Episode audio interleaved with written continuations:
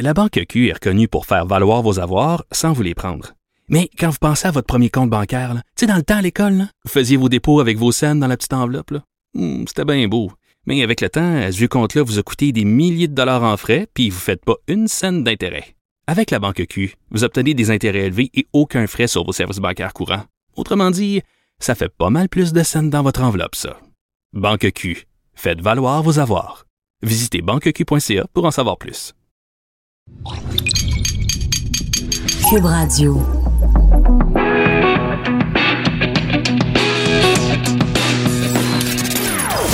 Des opinions bien à elle. Sophie Durocher. Son franc-parler ne laisse personne indifférent. On n'est pas obligé d'être d'accord.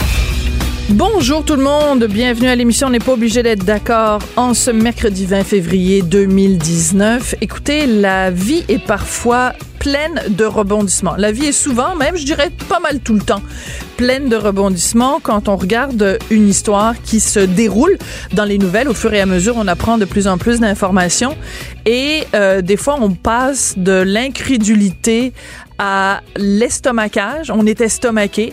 Puis là, on est flabbergasté. Puis là, on dit, ben voyons donc, ça n'a aucun sens. C'est un petit peu ce qui est en train de se passer avec cette histoire de prostitution juvénile, pardon, euh, à Québec. Vous savez qu'il y avait cinq personnes qui avaient été euh, euh, arrêtées et qui devaient se pr présenter en cours ce matin au palais de justice. Et là, on apprend qu'un des cinq hommes qui avait été épinglé donc dans ce coup de filet, ben, qu'une de ces personnes-là était enseignante jusqu'il y a vraiment pas très longtemps. Alors, on en parle avec euh, Sophie Côté, qui est journaliste au Journal de Montréal, Journal de Québec. Bonjour, Sophie, comment allez-vous? Bonjour Sophie, ça va bien vous? Très bien. Écoutez, parlons d'abord de ce coup de filet et on parlera après des détails euh, sur l'identité, en tout cas des cinq, euh, des cinq personnes euh, qui sont des suspects dans ce dans ce dossier-là. Donc c'est la police de Québec qui a fait qui a mis sur point un scénario pour piéger ces clients-là, mais on ne sait pas exactement la teneur du scénario. Exactement. La police de Québec, pour des raisons évidemment de protéger leur euh, leur façon, euh, leur manière d'enquêter, ne, ne disent pas les détails de ce Ouais. scénario-là. Mais, mais ce qu'on sait, c'est que ça implique aucune mineure, euh, aucune victime. Là. Donc ça s'est fait euh, vraiment d'une façon à ce que on, on comprend que les, ces gens-là croyaient vraiment qu'ils avaient affaire à une personne qui lui donnerait des services d'une mineure, des services sexuels d'une mineure. Mais bon, se sont fait épingler plutôt par des policiers au final. Puis c'est c'est quand même euh, la plus grande frappe contre des clients à Québec pour des clients euh, qui euh, auraient euh, tenté d'avoir des, des services sexuels de mineurs depuis qu'il y a l'unité euh, d'exploitation euh, contre l'explo- l'exploitation sexuelle des mineurs qui existe à Québec euh, au SPVQ depuis 2015. Donc, c'est quand même un bon coup de filet euh, Ben oui. pour les clients. C'est ça, euh, on l'avait pas vu euh, en fait euh, depuis euh, depuis que ça existait, Euh, parce que la priorité de cette euh, cette euh, unité-là, c'est d'abord évidemment de s'en prendre au proxénète, mais euh, là, euh, on a comme euh, ouvert un autre pan d'enquête dans, dans toute cette unité-là pour aussi pouvoir s'attaquer aux clients, parce que on comprend que s'ils le font, c'est parce qu'il y a une demande de Bien services sûr. sexuels de mineurs à Québec. Alors voilà, donc ça s'est passé, c'est une enquête qui, qui s'est amorcée il y a quelques mois, ce que ça nous dit le SPVQ. Et puis, c'est au début du mois de février que là, ces cinq personnes-là euh, ont été euh, épinglées par la police de Québec et euh, ont été accusées là, ce matin officiellement au Palais de justice de Québec. Alors, c'est là que l'affaire se, se complique parce que, bon, quand on regarde la liste de, de, de ces cinq hommes, je vais la nommer parce qu'il y a peut-être des gens qui vont dire, mon Dieu, c'est mon voisin, c'est mon, euh, c'est mon cousin, c'est le gars qui tient l'épicerie au coin de la rue. Donc, il y a Raphaël Beaumont, 24 ans de Québec, Miguel Angel Casares Palacios, 50 ans de Québec, Stéphane Fleury, 50 ans de Saint-Augustin-des-Morts, Dave Hamel, 39 ans de Québec et Thierry Ismaël Kamga, Ken Kuo, 38 ans également de Québec. Dans le cas d'une de ces personnes la plus jeune, en fait, moi, quand j'avais vu son âge, 24 ans, je me disais, c'est quand même spécial, quelqu'un de 24 ans qui se fait piéger pour avoir eu, euh, avoir voulu, en fait, se procurer des services sexuels d'une mineure. Mais là, ce qu'on apprend, Sophie, qui est vraiment très troublant, c'est que jusqu'à son arrestation, il était enseignant à l'école secondaire des Sentiers à Charlebourg. Donc, on peut présumer que les éventuelles victimes qu'il aurait fait de prostitution mineure avaient l'âge d'être ses élèves. Effectivement, évidemment. Bon, là, on, il est accusé actuellement, il n'est pas condamné. Euh, c'est important de le dire. Présomption d'innocence, bien sûr, euh, rappelons-le. Euh, exactement, mais du moins, effectivement, il a été accusé ce matin de deux chefs d'accusation en lien avec l'obtention de services sexuels d'une personne mineure.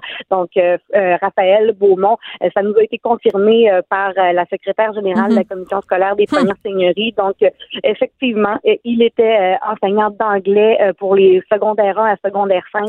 Depuis le début de l'année, il y avait un contrôle à l'école secondaire des sentiers pour euh, enseigner l'anglais.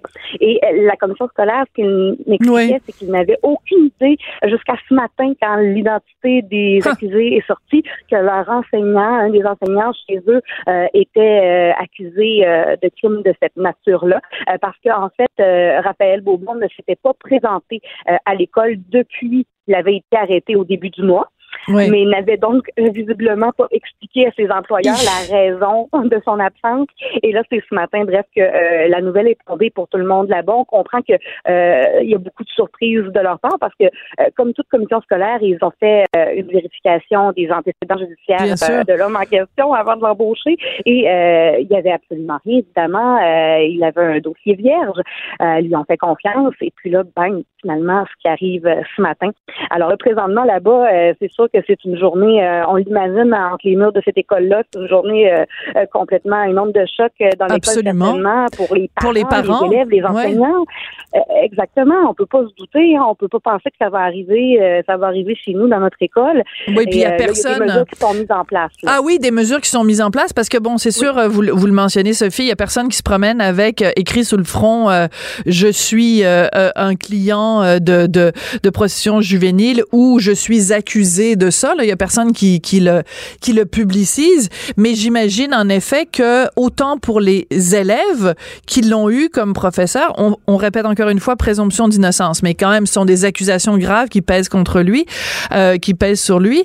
Euh, mm-hmm. Donc autant pour les élèves que pour le, les, les professeurs qui ont enseigné à ses côtés, que pour l'administration de l'école, ça doit être tout un choc en effet. Alors quel genre de mesures on a mis en place? Euh, je vous dirais qu'ils sont restés très vagues quand même sur les mesures précises. je pense qu'ils sont, sont pris par surprise. Ben, c'est sûr. En, en état de choc parce qu'ils l'ont appris ce matin. c'est ça. Exactement. Donc, mais on, comprenait vraiment de parler de mesures d'accompagnement, de soutien pour les élèves, pour euh, ben, les autres enseignants euh, également, les, parents, parce que là, on comprend que euh, probablement que le téléphone a déjà commencé à, sonner là, des parents qui ont appris la nouvelle, parce que bien que la, la, commission scolaire nous dise, selon nos informations, il n'y a absolument aucun événement impliquant mm. des élèves là, qui aurait été rapporté là, mm. qui concernerait l'enseignant avec des élèves. Donc, on peut comprendre que là-dessus, ils veulent rassurer les parents, mais ça reste que je me mets à leur place, c'est normal qu'il y ait des questionnements puis ils ont besoin de réponses. Absolument. Alors, c'est ça qu'ils vont faire dans les prochaines heures. Là. Donc, euh, des, euh, une situation de crise là, dans cette école-là, aujourd'hui, quand même, on peut le comprendre. On, peut très bien le comprendre. C'est pour ça aussi que, quand vous disiez que les gens de la commission scolaire ont appris dans le journal ce matin l'identité euh, de, de, bon, les accusations qui portaient contre Raphaël Beaumont, c'est pour ça que j'ai pris la peine de dire le nom de chacune des, des, des cinq personnes qui ont été euh, qui ont été arrêtées au début du mois parce que justement, il y a peut-être des gens qui sont pas au courant. C'est pas tout le monde nécessairement qui a lu euh, qui a lu les journaux. Alors il y a peut-être des gens qui sont en, nous écoutant en train d'apprendre que euh, un tel puis un tel, il y a des soupçons qui pèsent qui pèsent contre lui. Donc c'est à ça qu'on sert aussi les journalistes de propager ce genre de d'informations là. Donc quand on parle, euh, donc dans ce cas-ci, bien sûr, c'est des clients.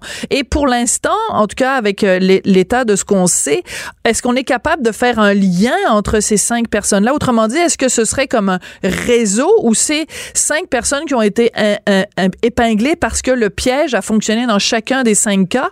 Ou est-ce que ces personnes-là se sont mis ensemble et faisaient partie d'un réseau, comme il y a déjà eu des réseaux à Québec de prostitution juvénile? Je vous dirais que euh, ce, que la police nous dit, il n'y a rien qui nous laisse croire là, à un réseau particulier qui lierait toutes ces personnes-là ensemble, quoi que ce soit. Euh, vraiment, la police nous explique que c'est un, un, scénario qu'ils ont mis en place pour vraiment parce qu'ils veulent s'attaquer également aux clients, parce qu'évidemment, si ça si ça vit ces réseaux-là, c'est parce qu'il y a des gens qui en demandent de la prostitution prostitution juvénile. Donc, c'est vraiment dans cette euh, optique-là que euh, cette nouvelle façon d'enquêter là, où en fait, je dirais, ils ont ouvert un nouveau front là dans, dans, dans l'unité. Là. Donc, et ils disent que ça se pourrait très bien qu'on envoie d'autres des frappes comme celle-là contre des clients et non pas seulement parce qu'on envoie ici au Palais de justice de Québec des, des, des prisonniers proxénètes là, qui, qui sont accusés là, à, je dirais pas toutes les semaines, là, mais on en voit souvent. Là. Il, y en, il y en a plus qu'on pense, mais souvent, on se rend compte que c'est des gens qui, qui, qui travaillent tous un peu en silo. D'accord. Parce que euh, maintenant, aujourd'hui, avec l'Internet, euh, ben, une photo d'une jeune fille, tu la mets sur les sites de rencontres, ben, les Mhm. sites de rencontres, les sites, euh, je les nommerai pas, là, je vais taire les noms euh, des. Oui, on n'a pas besoin de leur faire de la publicité. C'est Ben ça. Non, exactement, là où les gens peuvent se rendre pour obtenir des services, mais une fois que bon, tu mets une annonce en ligne, une photo, et voilà, le- euh, ça, ça part là. Donc, Mm. euh, on se rend compte qu'il y a beaucoup de, de proxénètes et on le raconte souvent dans nos articles quand on, on traite de leur de leur verdict de culpabilité ou Mm. de leur sentence, que comment que ça fonctionne. Et souvent, c'est c'est une personne et avec une ou deux victimes. Euh, alors euh, voilà, donc euh, c'est- quand même un, un fléau. Puis vraiment, depuis trois ans à Québec, les policiers s'y attardent de plus en plus, puis on le voit, ça se sent au Palais de justice de Québec. Mais c'est intéressant justement parce que vous, vous y êtes, vous y avez quasiment euh, établi vos, vos quartiers et donc vous voyez tout ça qui grouille. Mais ce qui est intéressant aussi, ce qu'on comprend, c'est que si la police de Québec nous dit, écoutez, euh, ce sera pas la c'est c'est la première, mais ce sera pas la dernière de ce de ce type de frappe. C'est un peu un message aussi, Sophie. On peut présumer que euh, le- la police de Québec envoie aux clients en disant, ben vous allez pas, ce, ce sera plus en toute impunité que vous allez pouvoir le faire euh, jusqu'ici. C'est-à-dire que on vous surveille, on vous a à l'œil. Donc c'est pas juste un message pour les proxénètes, mais pour les clients aussi de de, se tenir loin de ce genre de de, de requêtes. Euh, oui, absolument. Je pense que ça fait partie des objectifs euh, du service de police de la ville de Québec à, à travers euh, ce, ce type de frappe-là. Puis euh, oui, de un, de dissuader les gens qui pourraient avoir cette idée-là de se dire euh, en croyant que peut-être c'est ça, ça se fait de façon clandestine, puis je me ferai pas prendre, là, mais de se dire non, ça ne se fait pas, et aussi de protéger ces, ces victimes mineures-là qui Oui. sont exploitées par des, des, des, des gens, des proxénètes. Absolument. Euh, mais bon, mais au, au final, c'est ça qu'il y a des, des gens de la population qui, qui, qui, qui demandent leurs services. Donc, une façon aussi de, protéger ces, jeunes victimes-là qui sont souvent des, des, des personnes très vulnérables, là, euh, les jeunes filles de Québec. Absolument. Ben merci beaucoup Sophie pour euh, toutes ces informations là. Puis euh, en effet pour les gens dont les enfants fréquentent l'école des Sentiers, vous nous avez dit c'est ça? Exactement, oui, à Charlebourg. L'école des chantiers à Charlebourg et pour le personnel enseignant et pour le personnel administratif, ça doit être en effet tout un choc. Ben merci beaucoup de toutes ces informations là puis continuez euh, à couvrir ça pour nous. Merci beaucoup.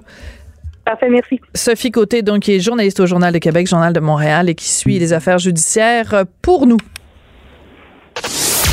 Sophie Durocher. On n'est pas obligé d'être d'accord. On n'est pas obligé d'être d'accord. Ben c'est justement ça. Justin Trudeau, euh, au mois d'août 2018, était pas d'accord avec une citoyenne, Diane Blanc. Euh, elle s'était présentée à un rassemblement public euh, où Monsieur Trudeau, notre premier ministre, devait faire un discours et elle l'a interpellé de façon polie euh, avec une question légitime. Elle lui a demandé ben, qu'est-ce que vous avez l'intention de faire avec les 146 millions que ça a coûté pour accueillir au Québec euh, des immigrants illégaux. Et la réponse de M. Trudeau a été très euh, agressive. Aujourd'hui, Diane Blanc poursuit Justin Trudeau, le premier ministre, pour un peu moins de 100 000 pour 95 000 Elle est au bout de la ligne. Bonjour, Madame Blanc. Bonjour, madame. Madame Blanc, euh, Monsieur Trudeau, notre premier ministre, a laissé entendre euh, dans cette vidéo qu'on a tous vu, qui a vraiment fait le tour du monde, que vous étiez quelqu'un d'intolérant et de raciste. Êtes-vous intolérante et raciste, Madame Blanc? Oh, Non, madame, je suis pas intolérante ni raciste. D'ailleurs, ma question avait aucun rapport avec ça. hein. Euh, je pense que c'est lui qui a montré qu'il était vraiment intolérant parce que je pense qu'on n'a pas le droit de questionner. Ben moi, je sais que j'ai le droit, mais euh, lui, il ne donne pas le droit de le questionner Ouais. quand on n'est pas d'accord avec lui. Puis vous savez, là, je viens juste, je suis l'histoire de SNC Lavalin, là. Puis là, je réalise que oui, je m'attaque un gros morceau, mm. que oui, ça se peut que le procès et toutes les démarches soient arrêtées. Euh, il contrôle, tu sais, je veux dire, regarde, il y, a, y a la main mise sur les juges, les avocats. Euh, ok, je veux me battre là pour la liberté d'expression de tous les Québécois. Et, et je veux plus que personne nous traite de raciste quand on parle de nationalité ou de nationalisme ou de patriotisme. Oui. Mais j'ai des craintes là, face au procès. Est-ce qu'il va ça va durer 7, 8, 9 ans ou si ça va être réglé bientôt? Parce que ça a commencé tout ça, vous avez d'abord envoyé une mise en demeure au premier ministre dans lequel vous disiez, écoutez, quand vous m'avez euh, apostrophé comme ça devant tout le monde, euh, c'était diffamatoire parce que vous m'avez traité de raciste, vous avez attaqué ma réputation. Euh, en plus, moi, ça m'a causé des torts psychologiques, ça a divisé ma famille, ça a atteint ma réputation. Et cette mise en demeure-là, quelle réaction vous avez eue de la part du bureau du premier ministre? Ben d'abord, euh, je veux dire aussi, en plus, les dommages que j'ai eus, c'est sur place, madame. J'ai été humiliée, j'ai été traitée comme de la merde. Les partisans libéraux se tournaient vers moi chaque fois que M. Trudeau me pointait puis criait Madame, ils se tournaient vers moi puis ils me huaient. Puis il y en a qui me donnaient des coups de coude, puis il y en a qui me disaient de fermer ma gueule. Ça, là, j'ai encore tout ça dans la tête, là. Mm. Mm. Alors, la mise en demeure, moi, j'ai demandé officiellement des excuses. J'ai demandé des excuses publiques. J'ai demandé 30 000 dollars. Mais la réponse en anglais, s'il vous plaît. En anglais seulement? En anglais, a été envoyée par la maître, euh, euh, je pense c'est Mackenzie, qui travaille dans un bureau à Montréal, a été envoyée euh, à mon avocat pour dire que non, M. Trudeau m'a causé aucun tort. Est-ce que le fait que euh, votre euh, réponse, la réponse que vous avez du bureau du premier ministre, euh, et enfin ou d'un avocat, que ce soit seulement en anglais, il me semble, c'est doublement insultant. C'est comme si on reconnaissait même pas. Non, c'est très, très, très insultant, Madame Durocher. Je, je, sais, je comprends. Elle a donné comme raison que la secrétaire était pas là, mais on a la traduction en ligne aujourd'hui. Ouais. Alors, je vous laisse, je laisse aux gens de penser là, pourquoi en anglais. Ben oui. Donc, c'est pour vous, c'est comme une insulte supplémentaire. Je veux juste revenir à ce qui s'est passé euh, euh, cette journée-là, du mois d'août 2018. J'aimerais ça qu'on en écoute euh, un extrait. Joanie va nous faire jouer un extrait, juste pour que tout le monde se rappelle. Ces images-là ont tellement circulé, mais on va réécouter la, version audio de ce qui s'est passé. je veux savoir quand vous allez nous remettre le 146 millions qu'on a payé pour vos immigrants illégaux. OK. Madame cette intolérance par rapport aux immigrants, ça n'a pas sa place au Canada. Cette intolérance par rapport à la diversité, vous n'avez pas votre place ici. Madame, le Canada a été bâti par des vagues d'immigration qui ont été accueillies par les Premières Nations et qui nous ont montré comment bâtir une société forte. Et les gens qui viennent ici de génération en génération pour bâtir des communautés plus fortes, c'est ça qui fait de nous plus forts comme pays. Et madame, votre intolérance n'a pas sa place ici. Moi, ce que j'entends là-dedans, Madame Blain, euh, puis moi, c'est pour moi qui était là, là au mois d'août, là, j'entends énormément d'agressivité. Puis personnellement, me faire dire par le Premier ministre, alors que je suis une citoyenne du Canada, me faire dire par le Premier ministre du Canada, vous n'avez pas votre place au pays, c'est comme une claque en pleine face. Ah ben, vous savez, euh, fou, ça, ça me refoule des émotions là. Vous avez entendu la foule aussi comment il mm. me huait, puis, puis plus la foule huait, plus M. Trudeau s'emportait. En tout cas, ça a été très difficile. Mais moi, quand il m'a dit ça, là, je me suis dit, parce que, tu sais, j'ai 74 ans, mais j'ai travaillé jusqu'à la fin novembre. Ça veut dire qu'en août, je travaillais. J'ai travaillé 53 ans. Alors, dans ma tête, je me suis dit, j'ai pas d'affaires au Canada. Ben, retourne-moi tout mon argent que j'ai envoyé à Ottawa. C'est un bon point, ça, Madame Blanc. non, mais c'est ça qui m'a traversé par la ben, tête. c'est vous qui payez, c'est vous qui payez son salaire à Justin, là. Ben On paye tous son salaire. Fait que s'il pense. mon argent depuis ben 53 ans, les taxes, les impôts qui me retournent ça, je vais investir ça dans mon Québec. en tout cas, ça me donne des frissons juste entendre ça encore. C'est de l'agressivité et de la haine Oui, ben parlons de la haine. Parlons de la haine parce que dans après dans les jours qui ont suivi, le premier ministre Justin Trudeau a été beaucoup questionné à votre sujet et a été beaucoup questionné sur cet échange qu'il avait eu avec vous. Et euh, selon votre poursuite, en tout cas selon euh, le, le texte de la poursuite que j'ai euh, devant moi, Oui. vous vous affirmez que euh, le premier ministre donc en vous associant à quelque chose que les Canadiens devaient éviter, euh, qui vous associait à un discours d'extrême droite et un discours haineux, un discours haineux. Qu'est-ce que vous voulez dire par là? Pourquoi est-ce que euh, euh, que- ou quel genre de tort ça a pu vous causer que le premier ministre les, les jours qui ont suivi, là, même pas le jour même, mais les jours d'après, il a continué. les le lendemain sur le lendemain, il, il était d'accord avec tout ce qu'il avait dit, mais il réalisait pas qu'il avait parlé à une vieille citoyenne de 74 ans qui avait pas de cheveux. Je venais de faire le défi tête rasée. J'aurais pu avoir un cancer, n'importe quoi, mais il a crié après moi comme un vrai fou. Je suis pas capable, Madame Rocher, je suis pas capable d'accepter ça. Mm. Et puis suite à ça, ma fille ne me parle plus. Elle dit que c'est la honte dans sa famille parce que elle croit que je suis raciste et intolérante. Puis moi, je sais que je suis pas raciste et intolérante. Puis le fait de m'associer à des groupes d'extrême droite, il y en a pas des groupes d'extrême droite au Québec, on peut tout ça le dire? Ben, Hein? c'est ça. Bon, ça, c'est l'autre partie de la chose. Je veux juste vous citer. Moi, je trouve que les médias sont beaucoup aussi à blâmer dans ce, dans ce dossier-là. Parce que quand euh, M. Trudeau vous a apostrophé de cette façon-là, au début, on vous a présenté dans les médias comme étant, bon, une, euh, une simple citoyenne. Et après, les gens, les, les médias se sont mis à faire des recherches sur vous, euh, Ouais. de, que vous étiez affilié avec tel groupe ou tel groupe. Et moi, j'avais un malaise avec ça, Madame Blin, parce que peu importe les opinions que vous avez pu avoir, euh, avec lesquelles je suis pas forcément d'accord, peu importe ça, je trouve qu'on a fait votre procès sur la place publique comme si le fait que vous ayez des affiliations ou pas, ça changeait quelque chose à ce que vous aviez dit au premier ministre, comme si ça justifiait ap- ap- après, a posteriori, comme si ça justifiait ce que M. Trudeau vous avait dit. Mais mon avocat l'a bien euh, dit dans l'article de la presse que ça avait aucun rapport avec ce que j'ai dit moi. Hein, que je sois, que je fasse des manifestations contre la loi 59, que je fasse des manifestations euh, pour le drapeau du Québec, pour les patriotes, ça n'a rien à voir avec ma question. Ouais. Moi, je suis une grand-mère de huit petits-enfants et je m'in- je m'inquiète pour eux. Je m'inquiète pour l'avenir. Ouais. Si le Québec continue à perdre de l'argent puis envoyer ça à, à Ottawa, qu'est-ce qui va arriver, nous autres? Mais par exemple, je regarde dans la presse de ce matin, on fait votre procès.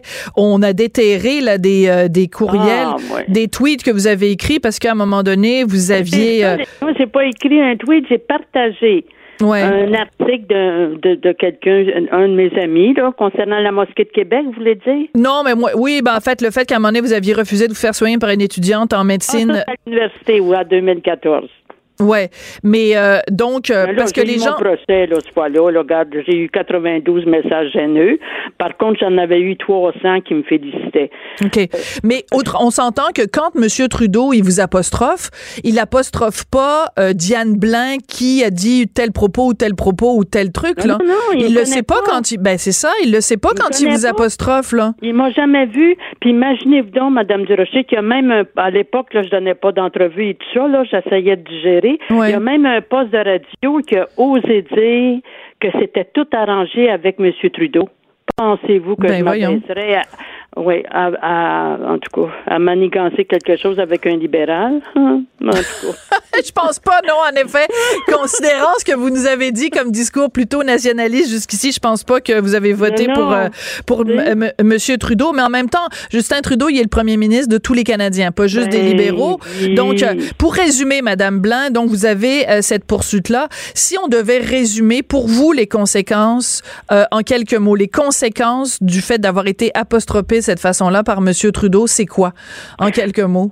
Ben, je pense que je vais penser à ça toute ma vie, tout le restant de ma vie. Je le revois et je l'entends, madame, et je l'entends encore me crier. Puis les bleus que j'ai eus par la GRC, ça a duré 42 jours. Il y en a qui ne croient pas, mais oui, il m'a serré tellement fort. Puis je l'ai vu, M. Trudeau, quand il a donné, euh, il a fait le message, il donné le signal à, à l'agent de la GRC de m'attraper par le bras. Je l'ai vu. Il a levé les yeux puis il l'a regardé. J'étais tout près de lui. Oui, ça c'est dossier dans votre euh, dans votre poursuite là. Vous dites Oui, que oui, le bras poursuite. saisi par l'agent de la GRC lui faisant souffrir depuis les événements. Elle en est restée euh, choquée psychologiquement.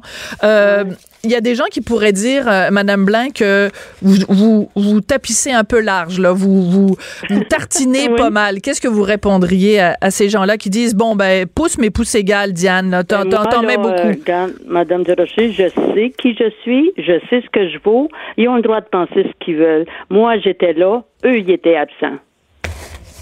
Et puis, ben, et puis, bon, ce que, ce que vous, vous ressentez, vous avez le droit de le ressentir aussi. Vous savez, quand euh, j'ai. C'est vrai que je parlais fort, mais tout le monde me criait dans les oreilles, puis me disait, ben, en tout cas, c'était des gros mots, là. F- Ferme ta gueule, la vieille, en tout cas. Hey, mais je parlais fort, moi, parce qu'ils me criaient tout dans les oreilles. Puis quand j'ai crié après l'agent de la GRC, lâche-moi, tu me fais mal. C'était vrai, je criais au lieu de pleurer. Vous savez, quand un bleu se forme, ça brûle comme du feu. Puis c'est ça, puis j'en avais six gros bleus le lendemain. Mais c'est ça, là, regarde, il y en a qui croient pas ça, mais regarde, quand on est blonde, on a le sang plus clair que les autres. Hein? Il y en a qui savent pas ça non plus. Ben, en tout cas, vous avez des bleus, puis vous êtes fait attaquer par un rouge, fait que ça, ça, hein? Faut au moins, faut au moins essayer de trouver quelque chose de, de- d'un C'est petit peu humoristique euh, là-dedans. Oui, oui, c'est ben. Madame Blain, merci d'avoir pris le temps euh, de nous Oui, ben, parler. Donc, je rappelle, merci, Je suis contente de vous parler, Madame Durocher. merci, merci beaucoup. Puis, euh, ben, écoute, euh, tenez, tenez-nous au courant de votre poursuite. C'est quand même pas tous les jours qu'on se lève le matin en disant je vais poursuivre le- la personne euh, la plus importante euh, au pays. Enfin, de, Ah non, de- je sais, je sais. C'est- un gros morceau. puis Il y a beaucoup de pouvoir. Hein? Il y a un pouvoir, euh, ben, il y a un gros pouvoir. Vous le savez. Oui. Merci Diane Blain, donc citoyenne de. Saint-Jean-sur-Richelieu, qui poursuit le premier ministre euh, du Canada pour 95 000 dollars. Au retour après la pause, on parle immigration avec maître Stéphane Enfield. Chroniqueuse et blogueuse au Journal de Montréal. Sophie Durocher. On n'est pas obligé d'être d'accord. Depuis que le gouvernement caquiste a annoncé qu'ils allaient annuler 18 000 dossiers qui ramassaient de la poussière au, ministère de l'Immigration, ben ça n'arrête pas de provoquer des réactions de la part de l'opposition. Évidemment, les libéraux sont, sont accrochés au plafond, mais aussi euh, dans la population, il y a beaucoup de gens, évidemment, qui sont euh, choqués de cette décision. Des gens qui sont déjà au Québec et qui euh, attendaient leur statut sont évidemment furieux. On a entendu plein d'histoires déchirantes et dramatiques au cours des derniers jours. Mais voilà maintenant qu'il y a un nouveau rebondissement. Ce sont les avocats qui travaillent dans le domaine de l'immigration qui attaquent en justice le gouvernement en disant vous n'avez pas d'affaire à suspendre ces dossiers-là, c'est carrément illégal.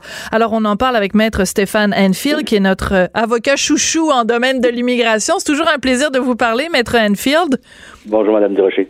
Est-ce que c'est vraiment la meilleure façon de faire, d'attaquer le gouvernement de front comme ça, avec cette injonction euh, et surtout cette accusation de dire que ce que le gouvernement fait en annulant les dossiers, c'est illégal? Est-ce que c'est la meilleure approche? Excellente question. en, fait, il faut comprendre que l'injonction qui, euh, qui a été déposée ce matin vise justement la décision du ministère de suspendre le traitement des dossiers. Alors, selon le règlement sur l'immigration et la prétention évidemment des demandeurs dans cette euh, dans cette requête, c'est que le gouvernement, donc le ministère, n'a pas cette compétence de suspendre l'étude d'une demande. Il doit soit la traiter, rendre une décision négative ou rendre une décision positive, mais il ne peut tout simplement pas suspendre l'étude d'un dossier en attendant le résultat d'un projet de loi. Alors, ce qui est, c'est bien important de faire la distinction.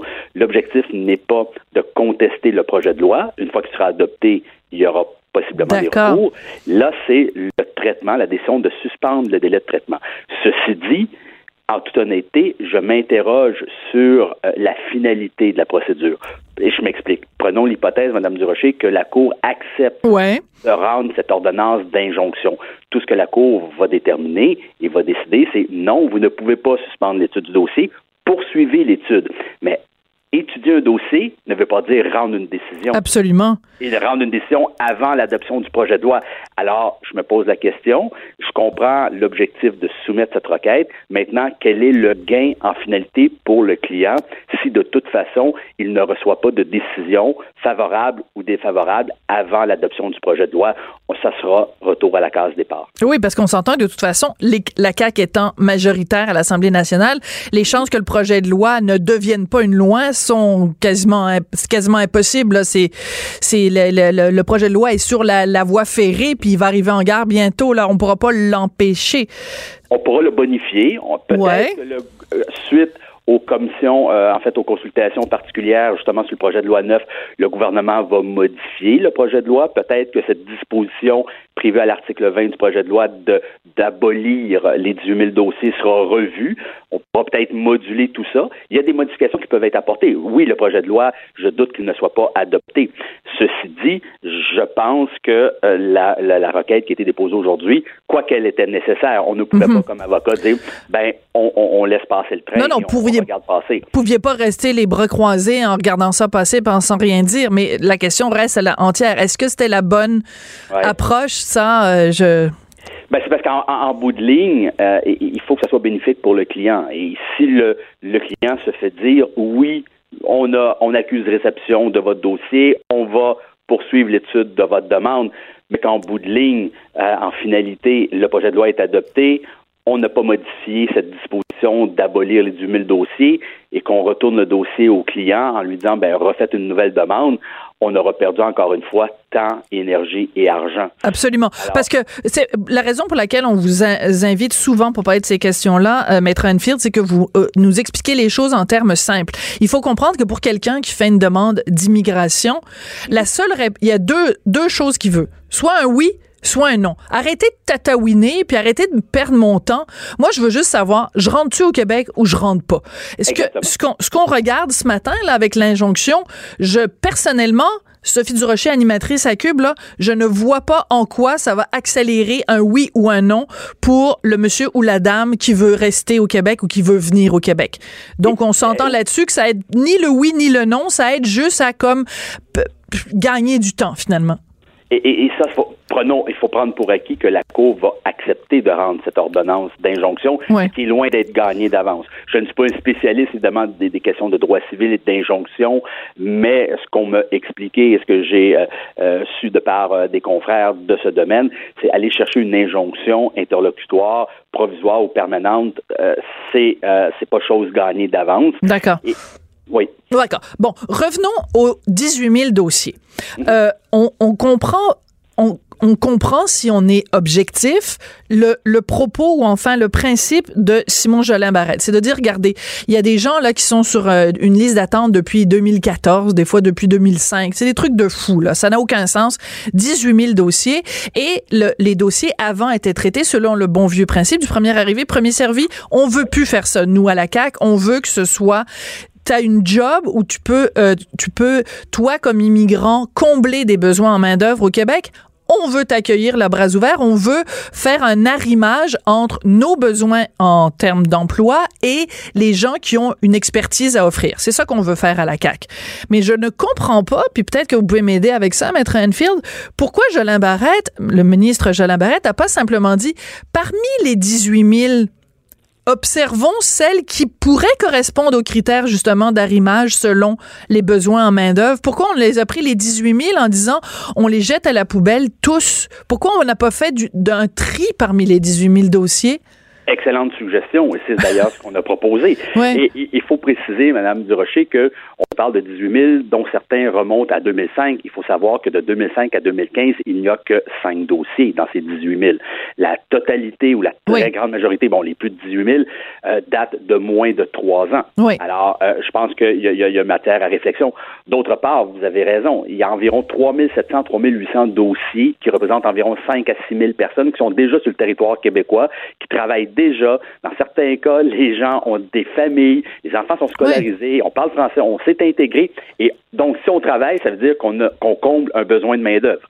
Eh, on comble déjà un emploi. Alors, imaginons qu'on dit à ces gens-là, ben, désolé, retournez avec euh, votre dossier sous le bras, refaites une nouvelle demande. Dans certains cas, les gens ne pourront pas renouveler leur titre de séjour au Canada parce que ça, on l'oublie. Ils sont au Québec, mais c'est le fédéral qui accorde des Absolument. Et si on ne renouvelle pas ce droit de séjour, ben, la personne devra quitter le Québec et donc on va perdre cet emploi-là. L'employeur va se retrouver avec une pénurie de main-d'œuvre. Alors oui, je suis d'accord avec vous. Le ministre pourrait très bien régler ces dossiers-là. D'autant plus, et vous me permettrez d'ajouter, en 2018, en huit mois, les ministères de l'immigration ont réussi à traiter 5 000 dossiers en huit mois. 5 000 dossiers. On en a 18 000 il veut rembourser les délais de traitement à ces individus. On parle d'environ 19 millions. Je pense qu'on pourrait prendre quelques millions de ces 19 ben millions, rajouter du personnel, et je pense qu'on pourrait traiter ces 10 000 dossiers-là en 12 mois facilement, d'autant plus que probablement plusieurs de ces dossiers sont inactifs. Les gens ont retiré leur demande ou ne souhaitent plus immigrer au Québec. Dans certains cas, on a peut-être fait des demandes en Ontario, dans une autre province ou même dans un autre pays. Alors, je pense qu'il euh, y a moyen de faire les choses. Il y a moyen de le faire. Oui. Euh, juste anecdote personnelle, Maître Anfield, je pense que je vous ai jamais raconté ça, puis je le raconte aux, auditeurs et, aux auditrices aussi. La raison pour laquelle ces questions-là d'immigration me passionnent autant, mon père a été euh, diplomate ben, toute sa carrière, et à partir du moment où il a quitté l'université jusqu'à temps qu'il prenne sa retraite, euh, et il était euh, agent d'immigration pour le gouvernement canadien. Il était en poste un petit peu partout à travers le monde, mais toujours, il était responsable de l'immigration dans tous ces pays-là, et il est un des fonctionnaires canadiens qui est à l'origine de la fameuse entente Colin Couture entre le Canada et le Québec sur euh, l'immigration. Avant de s'appeler l'entente Colin Couture, elle s'appelait l'entente du Rocher Teinturier. C'est intéressant. Ça vous embouche un coin quand même, hein? donc, vous, donc, vous y connaissez probablement mieux que moi en matière d'immigration. Oh, ben là, quand même, faut pas exagérer, là. C'était mon père, là. C'est pas, euh, je suis pas coupable par association, ses, ses, connaissances à lui sont pas nécessairement transmises à sa fille, mais disons que ce sont des dossiers qui m'intéressent. Euh, changeons de sujet, parlons plutôt de, les libéraux ont, ont fait une déclaration euh, aujourd'hui. C'est Dominique euh, Anglade qui a dit, écoutez, le gouvernement Legault aurait pu traiter les 18 000 dossiers envoyés à la euh, c'est ce qu'ils disent parce que ils invoquent le fait que Québec a traité un volume de demandes encore plus grand que ça l'an dernier. Qu'est-ce que vous pensez de ça? Est-ce qu'elle a raison? Euh, Dominique Anglade, qui est évidemment critique euh, libérale en matière d'immigration, est-ce qu'elle a raison, Madame Anglade? Bien, comme je vous le mentionnais, en 2018, en huit mois, les fonctionnaires ont traité 5 000 5 000, oui. Donc, on, parle de, si on fait juste se limiter au dossier des 18 000 qui se trouvent déjà au Québec, on parle de 3 700, 3 800. Donc, on est en deçà des 5 000.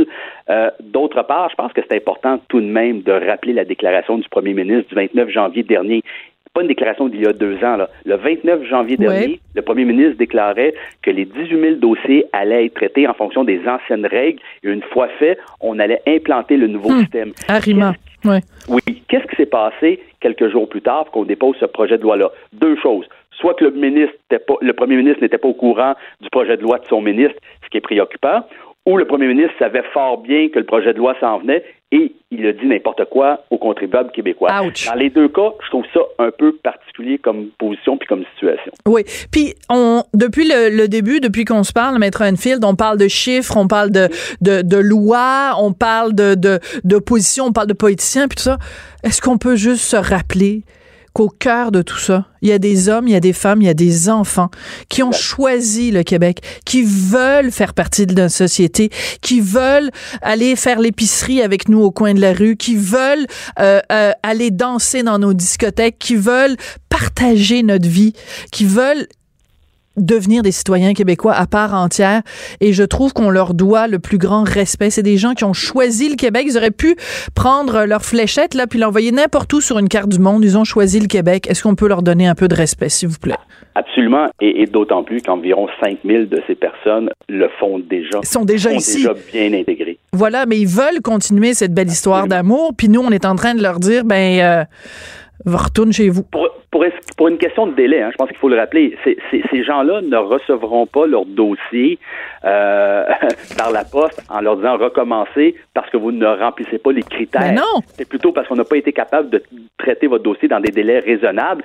Et là, je, je, je l'ai déjà dit, je le répète, à quand un arrêt Jordan en matière d'immigration? Excellente question. Tout à fait. On vient de le voir encore dans l'affaire SNC Lavalin. Euh, Stéphane Roy, donc les accusations tombent.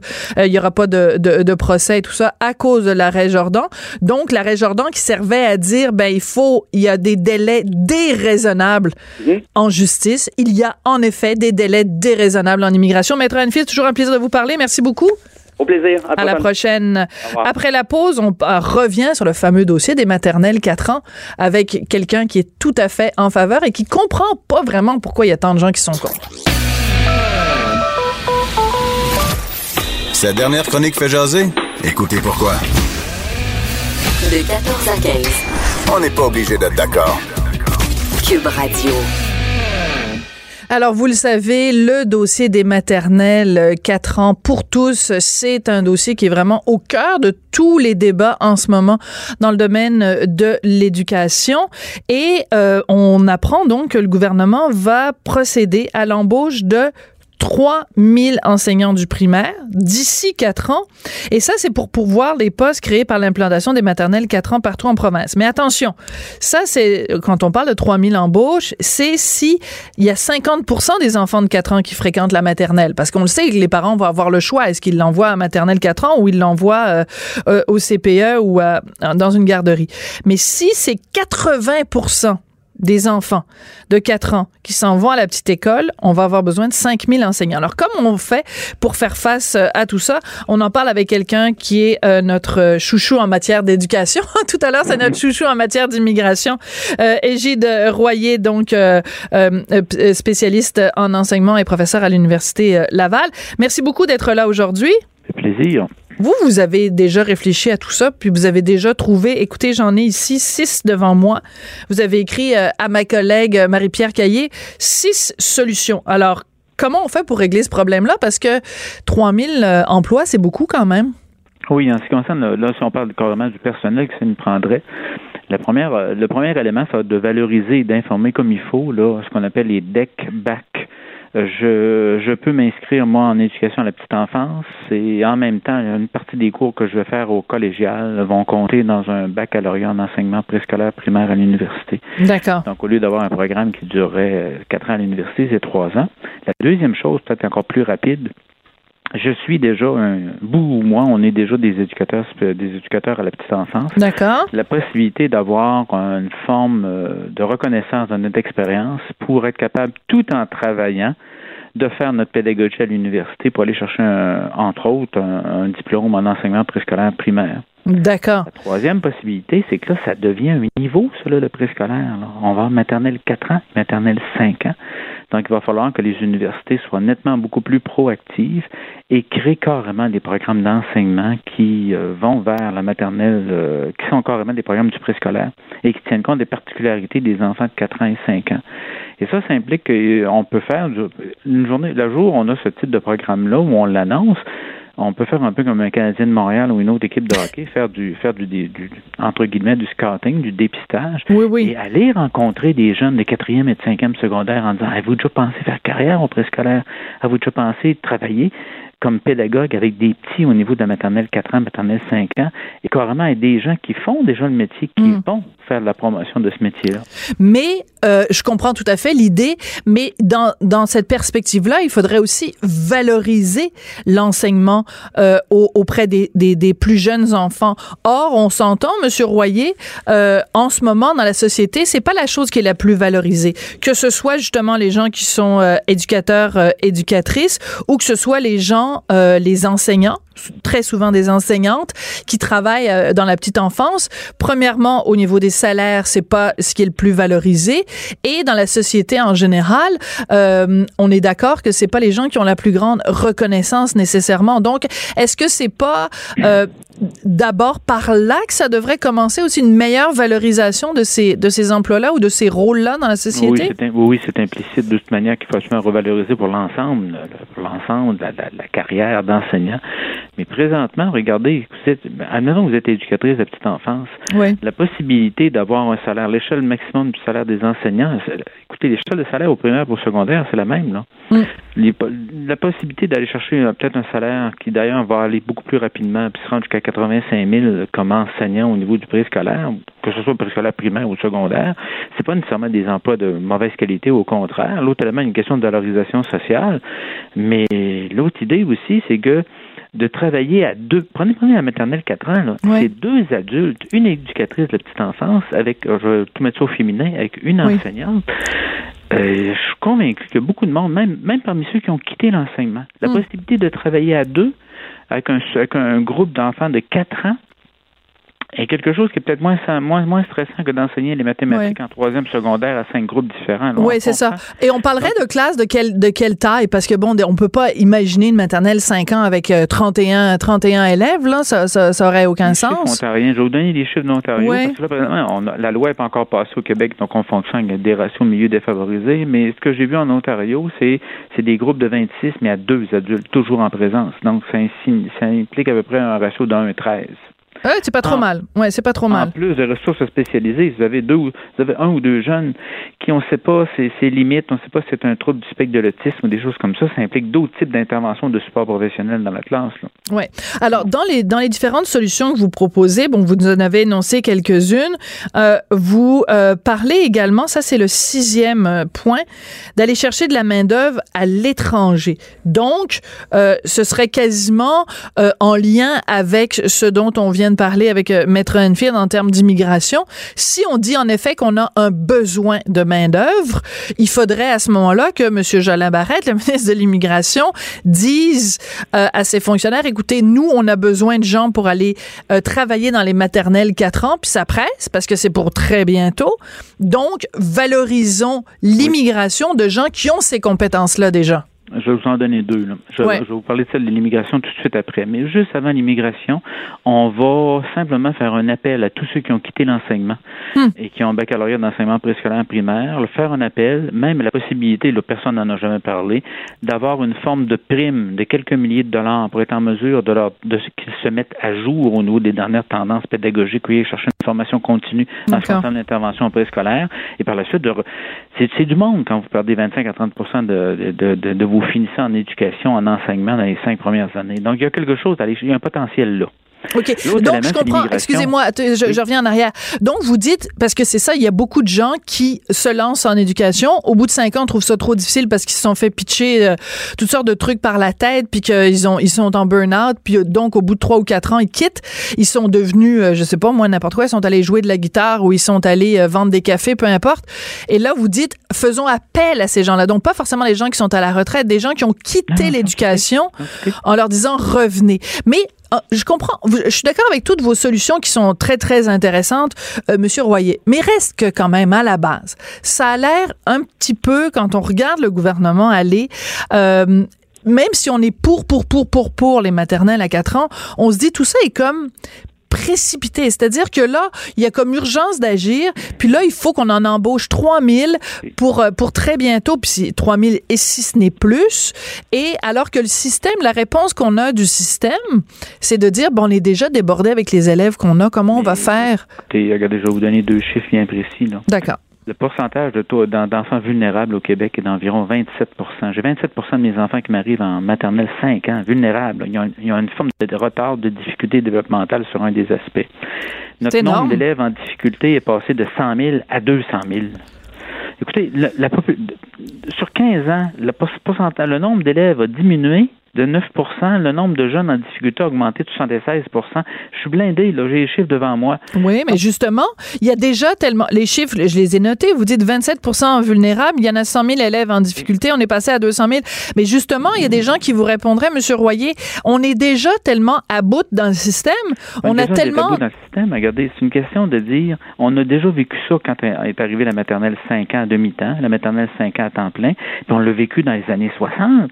Écoutez, moi, j'ai fait mon quand, entre autres au secondaire et au cégep, et même à l'université, on manquait d'enseignants. On était recrutés à l'étranger, d'où votre deuxième point. On était recruté beaucoup de gens à l'extérieur parce qu'on on a bâti les écoles. On a-tu bâti des écoles dans les années 60 au Québec, au début des années 70? Ben oui. on a donné un gros coup. On a donné un gros coup d'un seul coup. On a plus de bâtisses que d'enseignants pour mettre dedans. Et dans ce cadre-là, on a été chercher à l'étranger. Mais là, c'est parce que moi, ne pas bouger présentement, c'est consacrer l'échec scolaire de plusieurs milliers des 85 000 jeunes qu'on a en maternelle 4 ans et en maternelle 5 ans présentement. Je suis sérieux, là. Ça fait 40 ans que je travaille uniquement avec des jeunes en difficulté. En adaptation scolaire, le taux de diplomation est de 33 Oui, je sais. C'est décourageant. Alors que c'est environ 60 On peut toujours C'est-à-dire que si on fait rien, si on fait rien, on dit, hey, le modèle québécois, il fonctionne-tu assez bien? Alors qu'il ne fonctionne pas bien. Donc, en fait, euh, c'est un remède de cheval. Mettons ça comme ça, là. Le patient est très malade. Si on fait rien, on dit au, au, patient, ben, continue à être malade, il n'y a rien que je peux faire pour toi. Alors que, ce que, ce que, ce que fait le, le ce que fait Monsieur Roberge, c'est de dire, regarde, le patient est malade, on lui administre un remède de cheval. C'est sûr que ça va grincer des dents. C'est sûr que le système, les gens les, plutôt corporatistes vont dire non, non, non, on veut pas de changement, mais on n'a pas le choix si on veut sauver le patient. Si je résume, c'est à peu près ça pas sauver le patient, c'est de dire, écoutez, par rapport à des, par rapport à un certain nombre de jeunes qui risquent de ne pas avoir un développement ou une réussite scolaire qui correspond à leur talent, et si l'argument c'est ben, c'est bien triste, il faut réparer les écoles avant, ah c'est bien triste, on n'a pas de monde, ah c'est bien triste, il va y avoir des des, inter des gardiens dans le milieu familial mm. qui vont perdre leur poste, donc on bouge pas. Donc ça serait impensable en santé. Oui. Mais en éducation, il semblerait qu'on arrive avec des arguments comme mm. ça. C'est un bon point, ça. Puis, Normalement, on va le faire sur 3, 4, 5 ans, mais c'est vraiment, vraiment un passage obligé. Et écoutez, les mêmes facteurs de risque que je vous décris, là, ils ont baissé en Ontario. Je suis sérieux. Ils ont bon, ça c'est important. En Ontario, on a les études comparatives. Ça c'est important, euh, Monsieur Royer, parce que bon, ben vous et moi, ça fait, je sais pas, deux ans, trois ans qu'on se mhm. parle, puis que vous revenez tout le temps. Vous êtes un ardent défenseur euh, de, depuis les tout débuts de la maternelle 4 ans, et le comparatif avec l'Ontario est quand même probant. Donc, moi, je, je, voudrais vous poser la question. Quand vous avez vu depuis des semaines, là, euh, le, le, que ce soit les oppositions, que ce soit, je parle au niveau politique, que ce soit euh, dans, dans, dans, le milieu scolaire, des gens qui, se, qui sont collés au plafond à cause des maternelles 4 ans, êtes-vous surpris de cette réaction aussi euh, viscérale contre les maternelles 4 ans pour tous? C'est un genre de croisade où la majorité des gens là-dedans ont des intérêts, tout simplement. Mais quand vous, quand, quand vous, j'osais avec la présidente de l'Ordre des psychologues du Québec, qui, eux autres, dans leur mémoire, au ministre de l'Éducation, ont simplement dit qu'ils étaient tout à fait favorables à la maternelle 4 ans, avec une intervention rapide au niveau des jeunes qui présentent certains retards de développement ou certaines difficultés. L'Ordre des psychologues, c'est là pour protéger le public. Oui. Une centrale syndicale, c'est là pour protéger ses membres d'abord. C'est là le réseau d'associations. Ils font leur travail. Mais quand on arrive avec des études où on compare la maternelle 3 ans française avec euh, le, les CPE québécois en disant mm. c'est beaucoup meilleur les CPE québécois. Là, ça frôle la, la mauvaise foi, la légèreté. Ben, oui, c'est ça, c'est qu'on compare des pommes, euh, des pommes et des oranges. Merci beaucoup, ça a été un plaisir euh, de vous parler. Tiens, justement, moi, j'allais à la maternelle trois ans parce que je suis née en France, puis ben, voyez, je me, je me, ai sorti de. Je m'en, porte, je m'en porte pas si mal que ça. Merci beaucoup, Monsieur Royer, ça a été un plaisir de vous parler. Gilles Royer, donc spécialiste en éducation, professeur à l'université Laval. Cube Radio.